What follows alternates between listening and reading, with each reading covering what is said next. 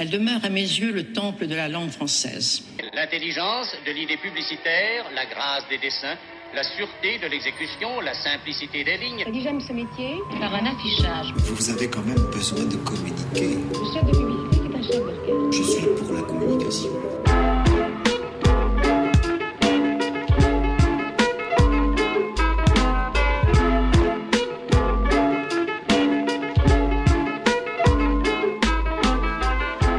Chez Derrière l'affiche, le podcast qui explore la communication à travers ceux qui la font. On a déniché pour vous des spécialistes dans leur domaine, stratèges, créatifs, chasseurs de tendances, consultants, pour tenter de décrypter la place de la communication aujourd'hui, défendre ses attributs, ses intérêts, son utilité sociale et sa valeur pour les entreprises. On a découvert des parcours traditionnels ou plus étonnants, des personnalités singulières, des cheminements évidents ou au contraire surprenants. On a parlé de leur métier, de leur quotidien, et on a évoqué sans tabou l'argent, le salaire, les tarifs. Ce podcast est fait pour ceux qui ont des doutes sur l'intérêt d'investir dans la communication, pour celles et ceux qui s'interrogent sur leur futur professionnel, et pour tous les curieux. Nous sommes Manon et Souila, deux communicantes passionnées, et nous souhaitons faire changer le regard sur ces métiers que nous pensons nécessaires et créateurs de valeur. Vous embarquez avec nous?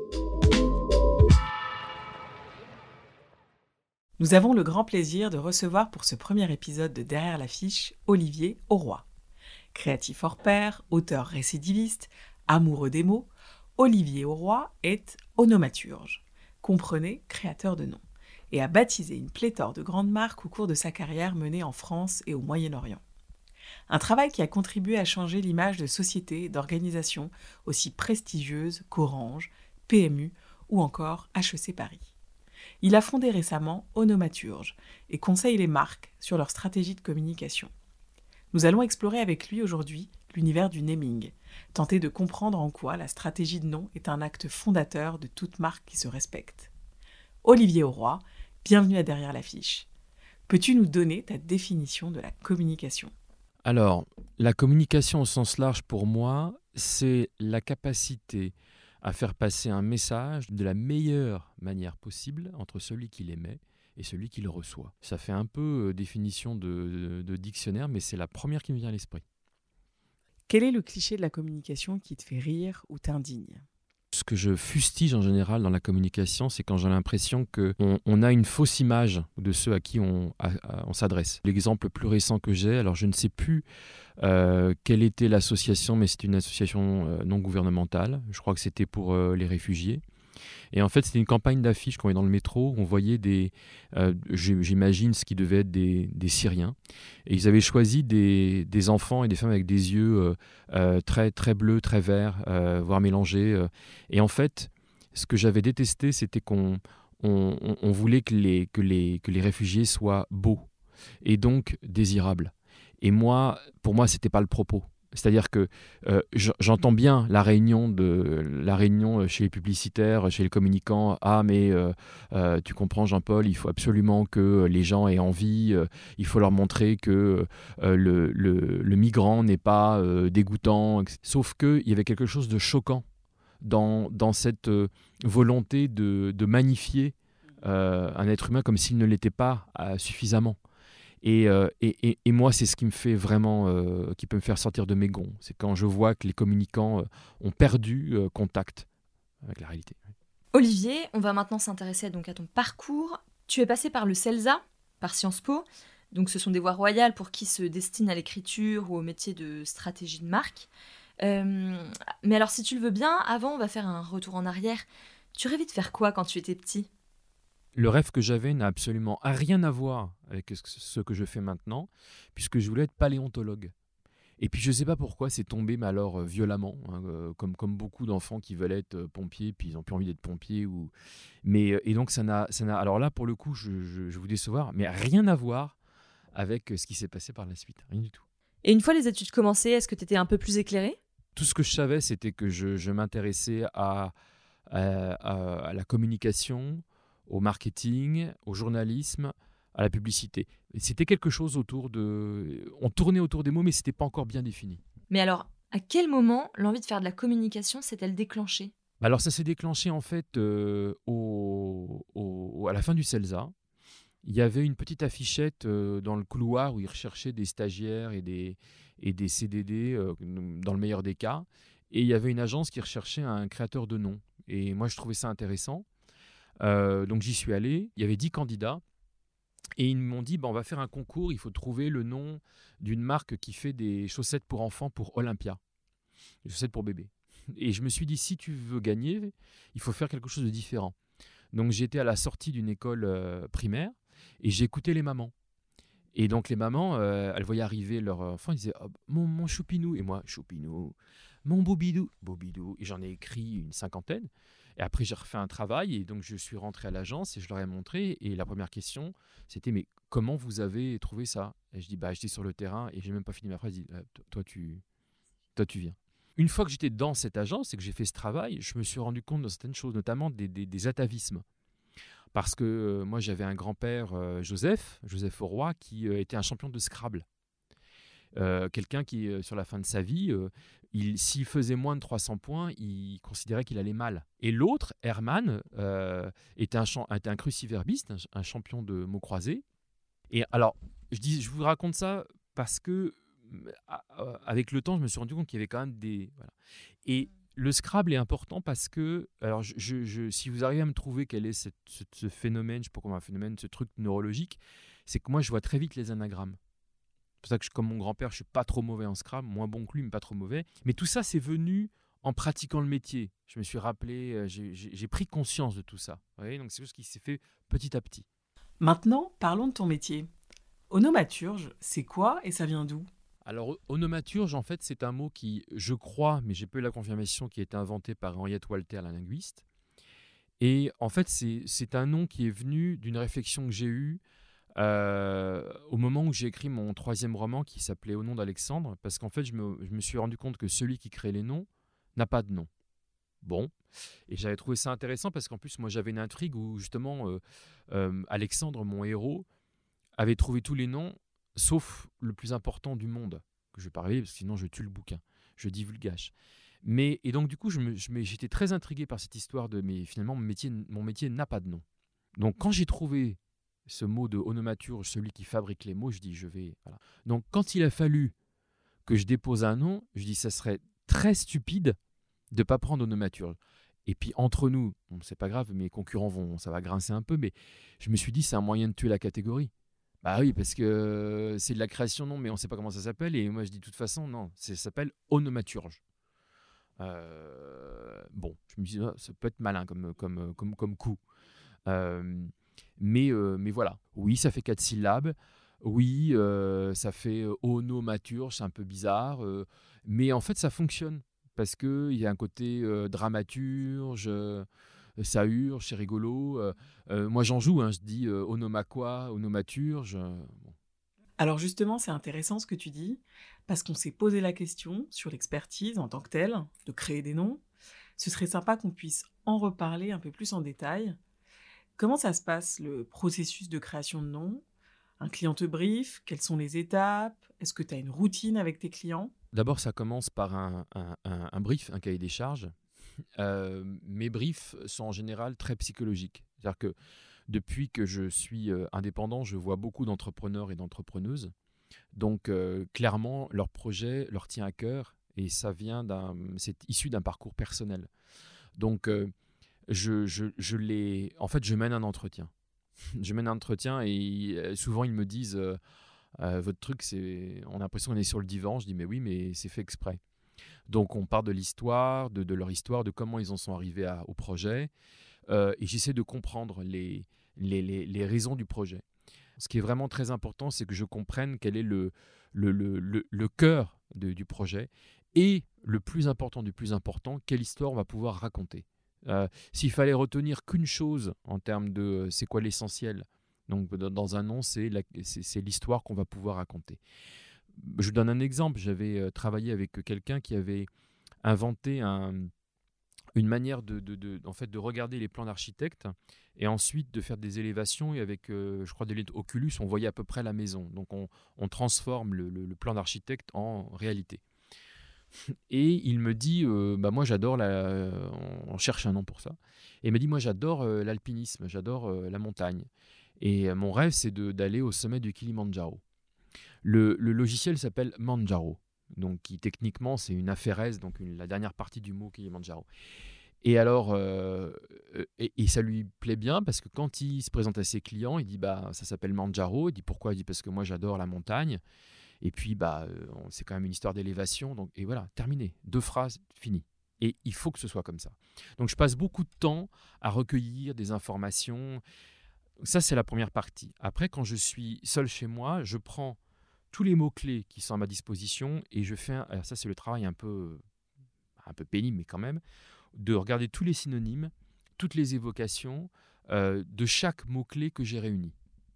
Et donc là, à partir de là, on a un énorme corpus de mots, à partir desquels je fais un travail de, transformation. C'est un peu alchimique, mais donc, euh, euh, alors je sais que j'ai le mot euh, beauté, et bah j'ai tous les synonymes de beauté, et je vais commencer à regarder les langues anciennes, je vais commencer à regarder. Alors par exemple, j'ai toujours, toujours un énorme alphabet à la maison parce que quelquefois je, change la première lettre d'un mot ou je m'amuse à intervertir des syllabes.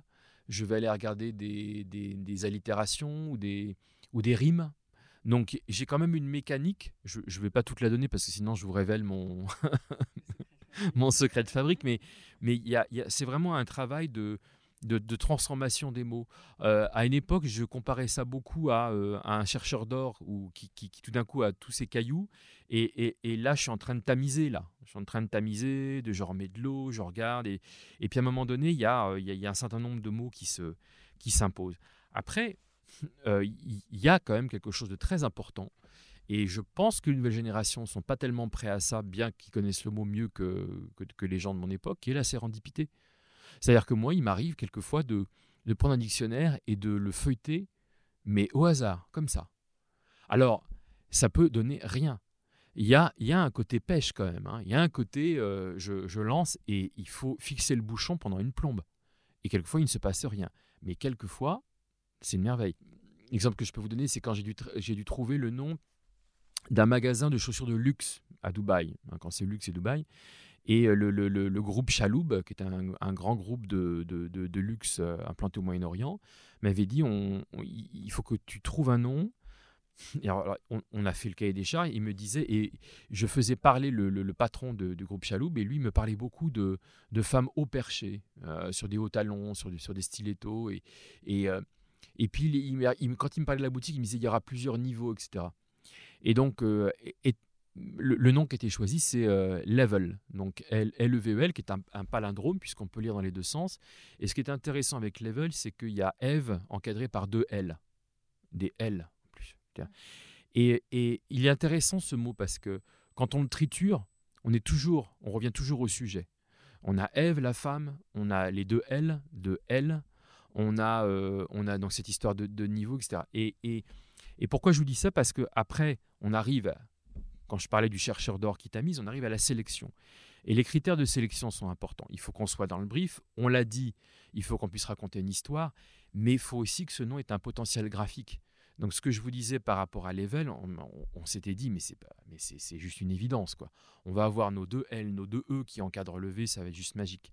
Donc euh, c'est, c'est, vous voyez, je, il y a ce travail de, je dégrossis, je polis, je rajoute de l'eau, je, je- mets des substances, et après j'arrive à, à quelque chose de, de- d'évident. Et le dernier critère qui est important, c'est un critère qui est lié à la communication. Euh, par exemple. euh, L'exemple que j'ai, c'est, euh, on va rester dans, la, dans cette région du monde, je devais trouver le nom d'un, d'un, resort sur la mer Morte, côté jordanien. Et, et en fait, on est à moins plusieurs centaines de mètres au- au-dessous du niveau de la mer. Et donc la, la- la particularité, c'est que les UV ne, font pas de mal à la peau. Donc il y a tout un truc autour de la lumière. Et je fais mes recherches avec l'aide de, de- de- d'un, créatif euh, libanais. Et on arrive à un mot en arabe qui est samar, qui veut dire euh, euh, la lumière douce. Et puis, je ne sais pas pourquoi ça me rappelait quelque chose, et je tombe en grec sur le fait que samara veut dire la graine. Sachant que dans c'est une région du monde où il y a des problèmes justement de fertilité et qu'on ne va pas rentrer dans la polémique avec euh, le Jourdain et, qui, a mis des barrages et bon. Mais il y a quand même une problématique autour de la mer morte et de la vie. Et donc on, se retrouve tout d'un coup avec un mot qui veut dire un truc pertinent en arabe et qui veut dire un truc pertinent en grec. Donc là on se dit, ouh, là on a quelque chose, Samara. Et euh, j'ai une autre créative libanaise qui était hyper douée, je me souviens encore de son nom, Maya, qui, Maya, elle me fait un Samara euh, et elle me dit, je ne l'ai pas fait exprès, mais re- regarde, l'ombre de Samara, ça fait Samara en arabe. Donc, on était arrivé à trouver un nom. Je n'ai jamais pu re- re- renouer euh, l'exploit hein, avec cet exploit. Un nom qui avait une qui en arabe, qui fonctionnait en grec, qui se lisait graphiquement en latin, qui se lisait graphiquement en arabe. Et on savait que la communication, c'est autour de la lumière. On avait nos ombres, on avait le soleil. Mais alors là, quand c'est comme ça, c'est on fait des bons. hein. On fait des bons parce que on a, on, a quelque chose qui est polysémique, qui, qui parle à plusieurs cultures, qui va être porteur. Parce que, et, on l'a gardé pour la com. hein. Toute la com est autour de la lumière. On a fait des photoshoots du resort euh, à 6 heures du matin. La lumière, elle est incroyable sur la mer morte. Donc, euh, voyez, donc tout ça pour vous dire que quand on, a, quand on sélectionne des noms et quand on, quand on, quand on sait qu'on a une pépite, c'est parce qu'on voilà, on dit j'ai mon histoire.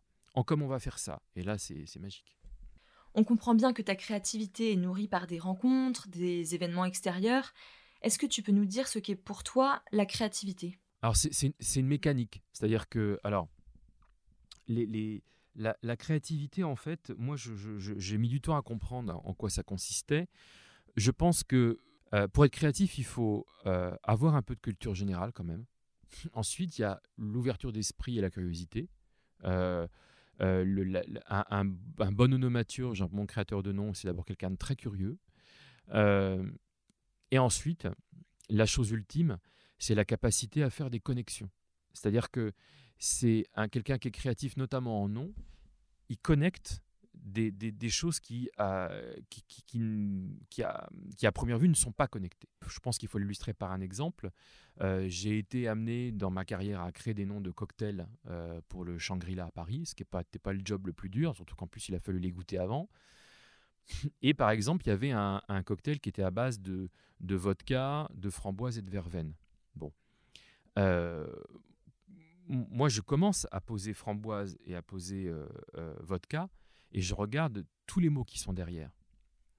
Euh, un- un- Quelqu'un qui est, qui est créateur en nom, il va très vite voir que derrière vodka, il y a Moscou, Russie, et puis évidemment Rasputin et Poutine. Et ce même créatif va très vite voir que framboise, en anglais, c'est raspberry. Donc il va connecter raspberry et Rasputin. D'ailleurs, et le cocktail s'est appelé Rasputin. Ou de même, il y avait un cocktail qui était soi-disant, euh, qu'ils avaient appelé, qui, m'avait dit c'est un cocktail extravagant. Et il était à base de, curcuma. Bon. Le même créatif, extravagance, il va aller euh, très rapidement dans, euh, dans l'univers des, de, de RuPaul, des, travestis, du cabaret. Il va, aller très, très, il va, il va arriver très vite sur Vogue et, et puis Lady Gaga. Et comme on lui a dit curcuma, il va penser Galanga et le cocktail s'appelle Lady Galanga. Voilà. Donc c'est c'est cette capa la, la- comment moi je repère un créatif en nom. euh, J'ai des méthodes, hein, je, je- teste mon, mon candidat ou ma candidate et je, je- vois, je fais exprès, je pose des, des groupes de mots et je vois si il, voit les, les liens. Liens de nature phonétique, liens de nature euh, sémantique, mais quelqu'un qui voit pas les liens, et c'est pas, ça serait pareil pour l'image. Il y, a, il y a- il y a des gens qui ont cette faculté à connecter les images, à connecter les idées. C'est- fondamental. Ok, et du coup, tu les déniches où, les nouveaux talents? Euh, J'avais un, un russe qui s'appelait Boris, un, un- un- un garçon charmant qui parlait huit langues. Et là, je me suis dit, là, je pense que j'ai un bon là. Bah, Boris, c'était mauvais. Parce que Boris, il n'arrivait pas à modifier les mots. Enfin, il avait peur de modifier les mots, euh, les langues. Donc, il n'était pas bon. en général, ce sont des. C'est des, des bosseurs. hein. Et puisqu'on parlait de, de ceux qui veulent faire ce métier, parce que ça s'est passé notamment euh, quand, ap- après que j'ai sorti le bouquin en nom d'Alexandre, euh, j'ai eu peut-être pas mal contacté. On, il sorti qu'il y avait des, des- des jeunes qui avaient envie de faire ce métier, parce qu'il est assez intriguant. Alors, à part le fait qu'il faut avoir de la culture générale, à part le fait qu'il faut, en fait, euh, sans mauvais mots, il faut deux Q, culture générale et curiosité. Mais à part ça, il faut aussi être un, un- coureur de fond, un bosseur. Et, euh, et moi, je leur donne toujours, quand ils me posent la question, euh, qu'est-ce qu'il faut, je leur dis, euh, prenez l'exemple de, Mozart et prenez l'exemple de Bob Marley. Donc Mozart, lui, on sait, il travaille la nuit, il n'est pas mort jeune pour rien, il, il, il- il- il se divertissait beaucoup, on le voit beaucoup dans le film Amadeus, mais il travaillait beaucoup. Mais on oublie Bob Marley. Bob Marley, moi j'ai lu ça, j'étais content de le lire, il, a, il est resté un an à Kingston dans un, dans un studio, comme on est aujourd'hui de, musique, et il paraît qu'il n'a fait pendant qu'un an que d'écouter de la musique. Mais tous les genres, hein, ça allait du classique au punk, il, essayait de, comprendre, de s'imprégner. Donc il a fait un travail de recherche de, dingue, comme s'il feuilletait voyez, des dictionnaires ou des bouquins. Il s'est imprégné, imprégné, imprégné. Il a... Et c'est seulement après qu'il... Et puis, de toute façon, c'était quelqu'un qui, qui, euh, qui, bossait énormément. Le métier de nomaturge. Il faut... euh, Quand je faisais ça toute la journée, c'est pour ça que ça rend dingue, c'est que moi, je pouvais rester euh, euh, trois heures d'affilée. euh, En plus, c'était une pièce, je me souviens, qui était toute vitrée, on aurait dit un, bocal, d'ailleurs, il l'appelait le bocal. Donc, il y avait un bocal, j'ai un grand bureau dans un bocal, entouré de bouquins de dictionnaires. Faut, faut, on tombe sur un mot et puis on, on, on le lâche pas, on repart sur un autre et faut être, faut être perspicace. Et puis surtout, faut, faut aimer les mots. Dans les exemples que tu as cités de Samara ou Level, euh, tu évoques le processus créatif en équipe. Tu ne travailles donc pas seul. Est-ce que tu peux nous expliquer un peu plus comment tout ça s'articule? J'utilise le, travail collectif, j'utilise la, la- la- la collaboration, euh, euh, mais je le fais beaucoup au début. Pas nécessairement pour, pour trouver des noms. Je vais vous surprendre, mais on a rarement des, des bons noms qui sortent d'un brainstorming avec 10 personnes. Euh, moi, j'utilise le brainstorming souvent avec mes clients, euh, plutôt pour qu'ils aient la joie de participer au processus. Ça aide à, identifier les territoires et à faire prendre conscience de la difficulté. Donc, on a les idées, moi je récupère les idées, et après c'est plutôt une course de fond. C'est-à-dire que moi je récupère tous ces mots-là et je fais mon travail. Euh, ce qui est bon pour ma santé, mais qui est un peu compliqué, c'est que je trouve beaucoup les idées en courant. Et après, euh, il m'arrive, dans certains cas, de- d'utiliser euh, euh, des, des freelances euh, ou des camarades comme moi qui sont nomaturges pour pouvoir un peu diversifier, parce que c'est vrai quand même que quel que soit le sujet, et j'ai eu un sujet de parfumerie il n'y a pas longtemps, j'ai travaillé avec une amie qui elle, elle aussi est nomaturge parce que je, malgré tous mes efforts, je n'arriverai pas à avoir sa, sensi- sa sen- sa sensibilité. Mais le, le travail de sélection, ensuite, c'est moi qui le fais. Je, je, c'est pas un travail qui se partage pour une raison très simple sur laquelle on reviendra, c'est que si on partage les avis, on, partage on multiplie les problèmes. Donc à un moment donné, c'est moi qui sais quel nom je veux présenter et pourquoi. Avec tout ce que tu viens de nous dire sur le processus, la créativité, les aptitudes et les compétences requises pour ce job, comment t'expliques que le naming est un métier méconnu et que c'est souvent une étape sous-estimée par les entreprises? C'est un peu le drame de, de ma vie. C'est-à-dire que, alors, il y a plusieurs raisons. La première, c'est parce que euh, les gens pensent que donner un nom, c'est facile. Alors qu'à chaque fois qu'ils doivent donner le nom de leur enfant, ils se rendent compte que c'est compliqué. Euh, alors qu'au contraire, ils se rendent compte que c'est très émotionnel. D'ailleurs, mon métier, euh, aujourd'hui, on, on me consulte autant pour trouver de bonnes idées que pour aider à, à choisir un nom. Parce que c'est très émotionnel. faut rappeler que hum, dans ma carrière, j'ai vu des gens pleurer, j'ai vu des gens presque se battre, j'ai vu des gens euh, tomber dans les bras l'un de l'autre tellement ils étaient contents. J'ai présenté des noms avec des kalachnikovs dans le dos au Pakistan, parce que c'était euh, le lendemain d'un attentat et on présenté des noms au ministère de l'économie pour le nom d'une banque qui s'appelait Silk, comme la soie en anglais. Euh, j'ai présenté des noms, euh, j'ai dû présenter des noms dans un avion privé, j'ai dû inventer un faux, oh, je sais plus, un faux quelque chose. C'est extrêmement émotionnel, c'est extrêmement difficile. Donc, alors que les gens pensent que c'est facile, parce qu'ils pensent que c'est facile de trouver des mots. C'est scandaleux. C'est scandaleux parce que euh, on, reparlera du coup d'une création de nom, mais c'est scandaleux parce qu'un nom, quelquefois, il dure euh, 20, euh, 25 ans, 30 ans. si je vous prends un des noms que j'ai préféré faire, qui est, une, des seules fois où j'ai eu un coup de cœur dans ma carrière euh, pour le, nouveau nom de la SVTU à Versailles, donc Phébus. Euh, bah, Phébus, euh, ça a été créé euh, il y a plus de 20 ans maintenant. Si on peut une seconde imaginer combien de Versaillais et de touristes ont vu sur le bus Phébus. Donc si on multiplie par le nombre de regards, et, et si on le rapporte au nom qu'il a coûté, c'est ridicule. Moi, j'ai beaucoup de gens qui viennent me voir et qui me disent, euh, voilà, je leur dis combien ça coûte, ils disent, finalement ils disent non, et ils reviennent après, parce qu'ils qu'ils ont galéré. Euh, et je leur dis, c'est- presque un métier d'artisan, c'est que il y a l'expérience qui fait beaucoup, il y a, le- il y a des méthodes et qui fait que je y arriverai peut-être plus facilement que vous, et c'est ça que vous allez, euh, que vous allez payer en fait. L'exemple que je peux vous donner, c'est euh, un ami qui, doit trouver, euh, qui a été, euh, qui a quitté France Télévisions et qui cherche une, application où vous savez, vous allez pouvoir retrouver ce, que disaient les gens sur un même sujet il y a 20, 30 ou 40 ans grâce à l'INA. Et il me dit, ah, j'ai pas d'idée, oh, j'ai info d'autrefois, mais c'est pas terrible pour une app. Je dis, ouais, non, t'as raison, c'est pas terrible. Et puis tout d'un coup, je le regarde et je lui dis, je pense que j'ai ton nom. Il me dit, c'est quoi? Il me dit, c'est Newsterday. Redis, Newsterday. Il dit, bon, bah, je crois qu'on a le nom. Et puis il me dit, après, il dit, mais comment t'as t'as trouvé euh, Il dit, c'est génial. Il dit, c'est pas que c'est génial. C'est que je pense qu'après tant d'années, quand on me met, moi, des mots-clés dans ma caboche, ça, brrr, ça mouline et ça, ça, ça, ça revient. C'est-à-dire qu'en fait, je suis devenu, euh, j'ai été programmé à, combiner les mots, les idées, les syllabes. Donc, euh, donc voilà. C'est non, non, c'est malheureusement c'est un métier qui est faussement facile. Euh, alors, sans parler de la contrainte donc juridique, sans parler aussi de la contrainte de- des pays socioculturels.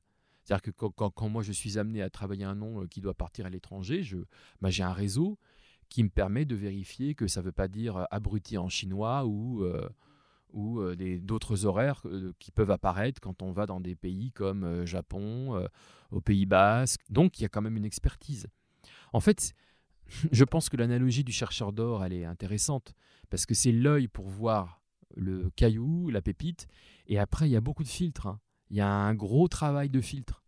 Alors Olivier, sans transition, tu es par ailleurs un auteur reconnu qui a quatre romans à son actif et tu sors prochainement Le Dit Corona, un dictionnaire de mots valises que tu as composé pendant le confinement et qui évoque les situations inédites qu'on a tous plus ou moins vécues. Est-ce que tu peux nous raconter comment est né Le Dit Corona Alors, le dit Corona, il est né, euh, il est né d'une conjonction de plusieurs choses. J'avais vu euh, un reportage euh, sur les réseaux sociaux, ces gens qui se battaient pour le papier toilette.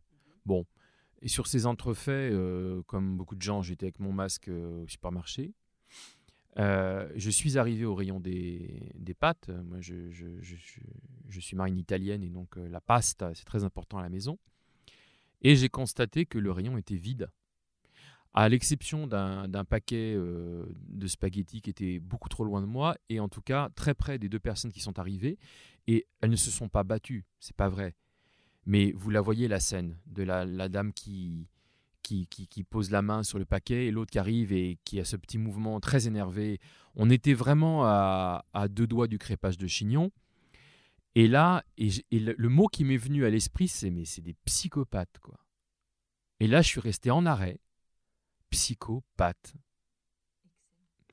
Et alors là, je me suis dit mais mais mais, mais psychopathe, ça peut être marrant ça. Et donc je suis rentré à la maison. J'ai noté sur un petit carnet psychopathe. Et puis très naturellement, je je suis euh, je me suis dit ah, bah je vais faire la définition.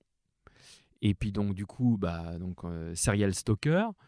Et puis je me suis dit, mais euh, après je suis parti courir comme d'habitude, et je me suis dit, mais, mais, mais pourquoi pas euh, faire des mots? Parce que comme il va y avoir plein de situations nouvelles et de phénomènes nouveaux et de, et de choses nouvelles, il va falloir les nommer. Parce qu'en fait, quand on vient me voir pour trouver le nom d'un nouveau produit ou d'un nouveau service, c'est la même mécanique en fait. C'est il y a un nouveau truc et il faut le nommer. Et là, il y avait plein de nouvelles choses. Et donc, en fait, c'est devenu une gymnastique. Et puis très vite, c'est devenu un jeu. Et puis aussi, je me suis rendu compte que ça m'obligeait à pas perdre la main ou pas perdre le neurone, euh, je sais pas comment on va le dire. Et alors, avec une, euh, une contrainte de taille, c'est que je ne faisais pas n'importe quel néologisme. Je voulais faire des mots valises. Parce que euh, j'avais re- regardé dans mes, dans mes, dans, mes archives et j'avais commencé à faire des, des, des, des mots valises. C'est-à-dire, mot valise, c'est la, fin d'une syllabe avec le début d'un autre. Et moi, j'avais vu que j'avais fait des choses comme, euh, je sais pas, cagibus. Qui serait un placard à chapeau.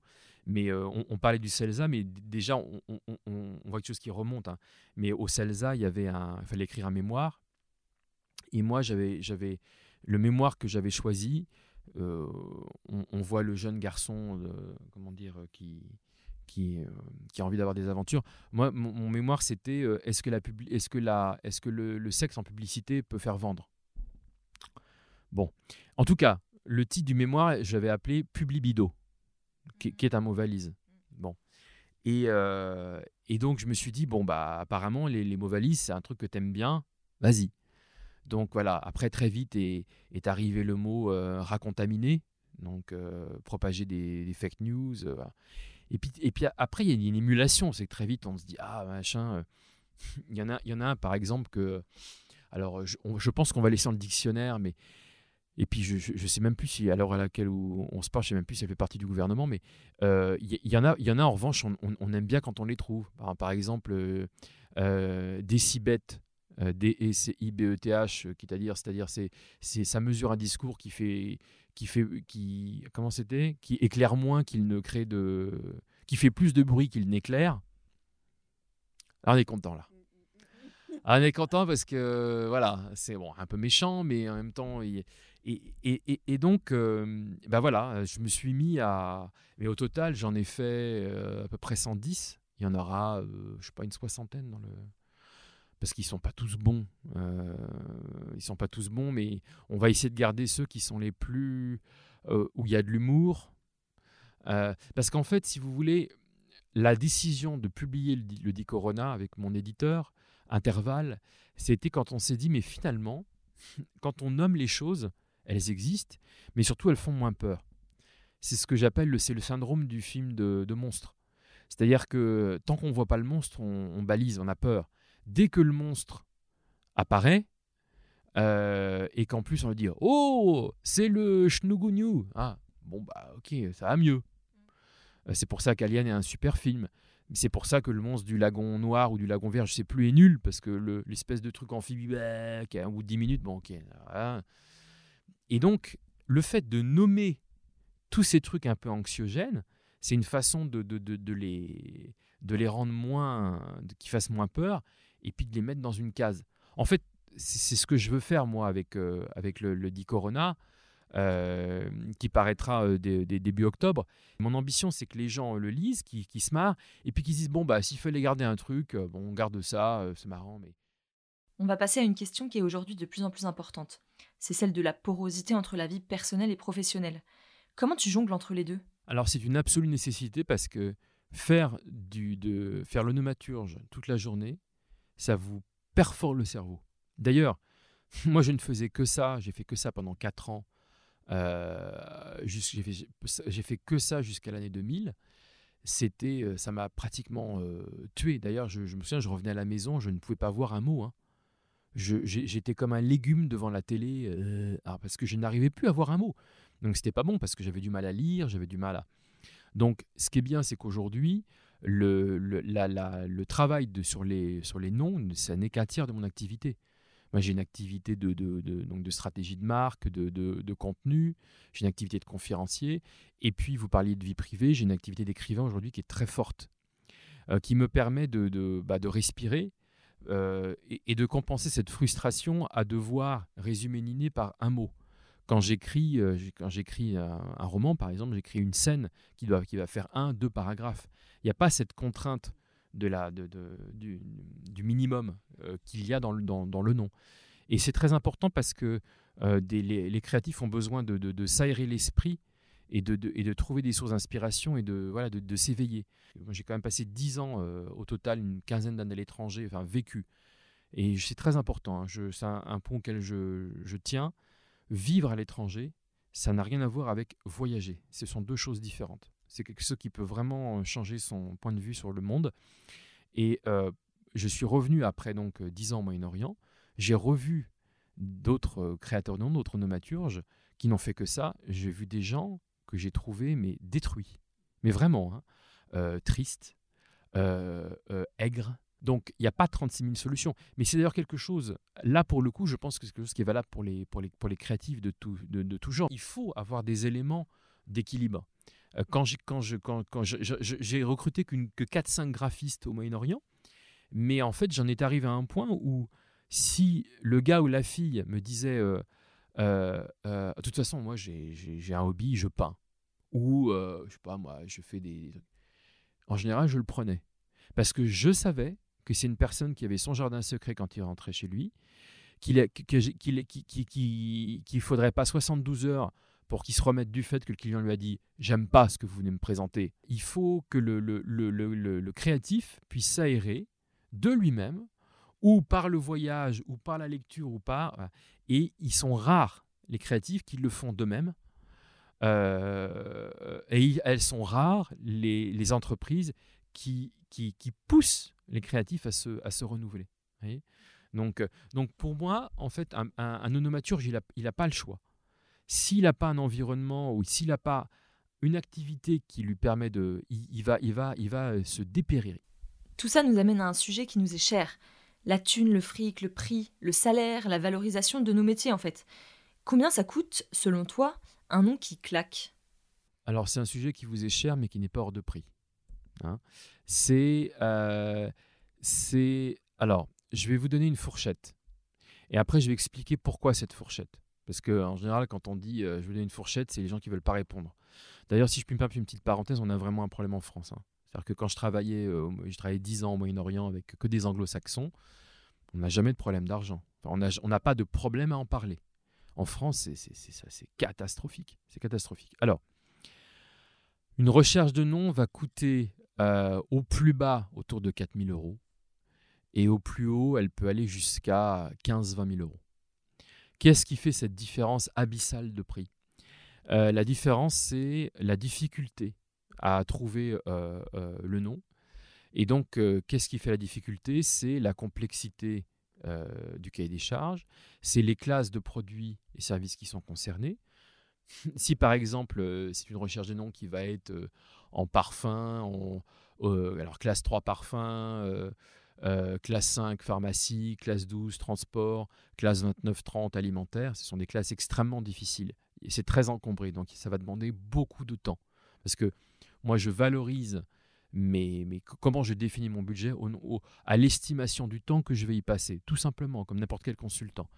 Donc, euh, si je vois arriver un, un, un brief euh, sur un parfum pour femme, euh, je sais que ça va être très compliqué, donc ça sera d'autant plus cher.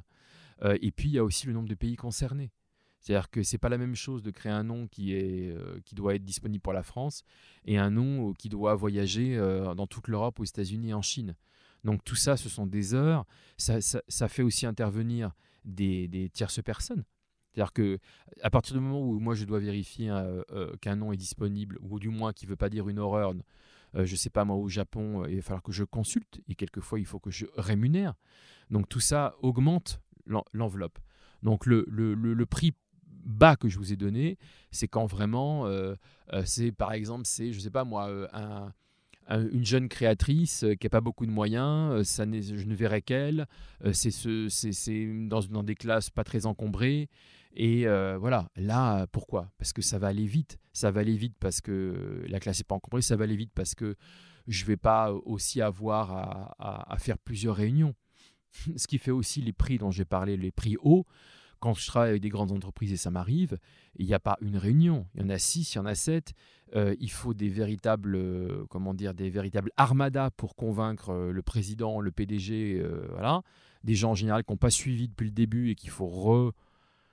C'est moi, moi, je peux être amené, à, parce que je travaille avec une, petite agence, une agence design partenaire, je peux être amené à, faire des, des- comment dire, avec du Photoshop, du Photoshop, une fausse façade de, de, de-.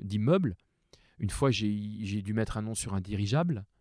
Une fois, j'ai dû demander à, à une amie de, de faire une fausse voix de standard. Bonjour, bienvenue chez. Voilà. Et à faire ce, ce- ce type d'opération pour que quand le président de la société qui change de nom entend les noms, il dit Ah oui, bah, ça va. Est-ce que les clients comprennent aujourd'hui davantage l'importance d'investir dans leur stratégie de naming? Ce qui me fait rester optimiste, c'est que, euh, notamment chez les créateurs et ceux qui se lancent, ils comprennent que sans nom, ils peuvent rien faire. c'est ce qu'ont très bien compris euh, les deux filles, de, les deux jeunes femmes de 17h10, parce que tant qu'ils n'avaient pas de nom, c'était la galère.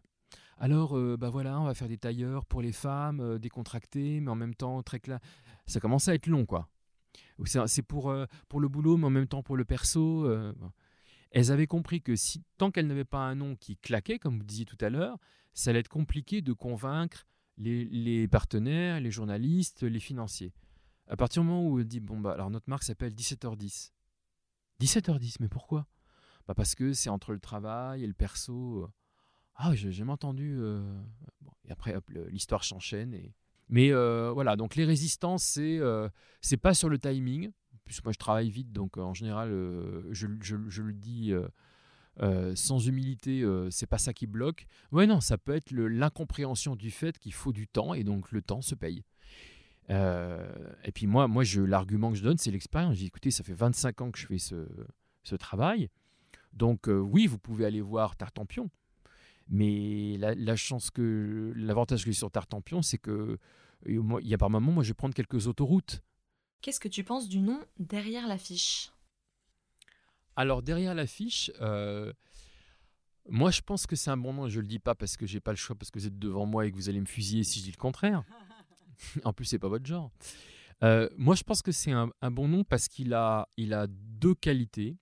La première, c'est que euh, on n'a pas forcément évoqué de façon explicite les critères d'un bon nom, mais les critères d'un bon nom, c'est d'abord un nom, euh, on l'a dit, qui raconte une histoire. Donc avec derrière l'affiche, euh, si je vous dis- disais, je sais que vous, vous seriez capable de tenir en deux phrases pour expliquer pourquoi derrière l'affiche. Donc ça, c'est très bien, on a notre histoire. Mais c'est aussi des, des noms qui ont plusieurs degrés de compréhension en fonction des gens. Donc derrière l'affiche, si on le prend au premier degré, on comprend qu'est-ce qu'il y a derrière l'affiche. Donc qu'est-ce qu'il y a derrière le spectacle, qu'est-ce qu'il y a derrière le personnage, qu'est-ce qu'il y a derrière la personne à laquelle on s'intéresse? Et puis, euh, la personne qui a un peu plus euh, ou de culture ou d'expérience, je ne sais quoi, derrière l'affiche, il va, il va aller vers tête d'affiche. Donc, il va se dire, derrière l'affiche, en plus, il, il n'interroge pas n'importe qui. Tant qu'ils vont pas prendre n'importe qui, parce qu'une tête d'affiche, c'est pas n'importe qui. Euh, être à l'affiche, c'est avoir, c'est le premier plan. Donc, quand on commence à décortiquer, on, si je décortique très vite, je vais avoir coulisses, je vais avoir euh, personne qui, a une, qui est de premier plan et qui a des choses à dire, et puis je vais avoir, euh, euh, on, on va me révéler quelque chose. Donc la combinaison des trois fait que il y a ce côté intrigant derrière l'affiche. Qu'est-ce qu'il y a derrière l'affiche? Et puis il y a la promesse d'une révélation. Donc ouais, c'est plutôt un bon nom. Merci Olivier Roy. Un Merci grand à vous. Et oui, nous avons dû conclure cet entretien passionnant avec Olivier Auroy. Alors quoi de plus beau pour commencer ce podcast que par le début? L'acte de naissance d'une marque, son nom.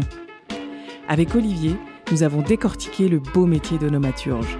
Il nous en a livré toutes les facettes, les exigences et même quelques secrets de fabrication. On comprend mieux l'enjeu stratégique qui se cache derrière un nom, l'importance du lien tissé avec le client dans l'élaboration d'une stratégie de marque et les mécanismes de la créativité. À la réalisation et au montage de cet épisode, Fanny Gaucher. Le générique a été réalisé par Yoed Madek. La musique est signée Jim Beatmaker avec le titre C'est la rentrée. Vous souhaitez en savoir plus, soit parce que vous avez besoin d'un nom pour votre activité, ou parce que vous voulez en faire votre métier? N'hésitez pas à nous contacter, nous serons ravis de pouvoir poursuivre cet échange avec vous sur Instagram ou sur LinkedIn. Bien entendu, si vous avez aimé et trouvé ce contenu intéressant, partagez-le. Parlez-en autour de vous. À bientôt pour découvrir notre nouvelle tête d'affiche.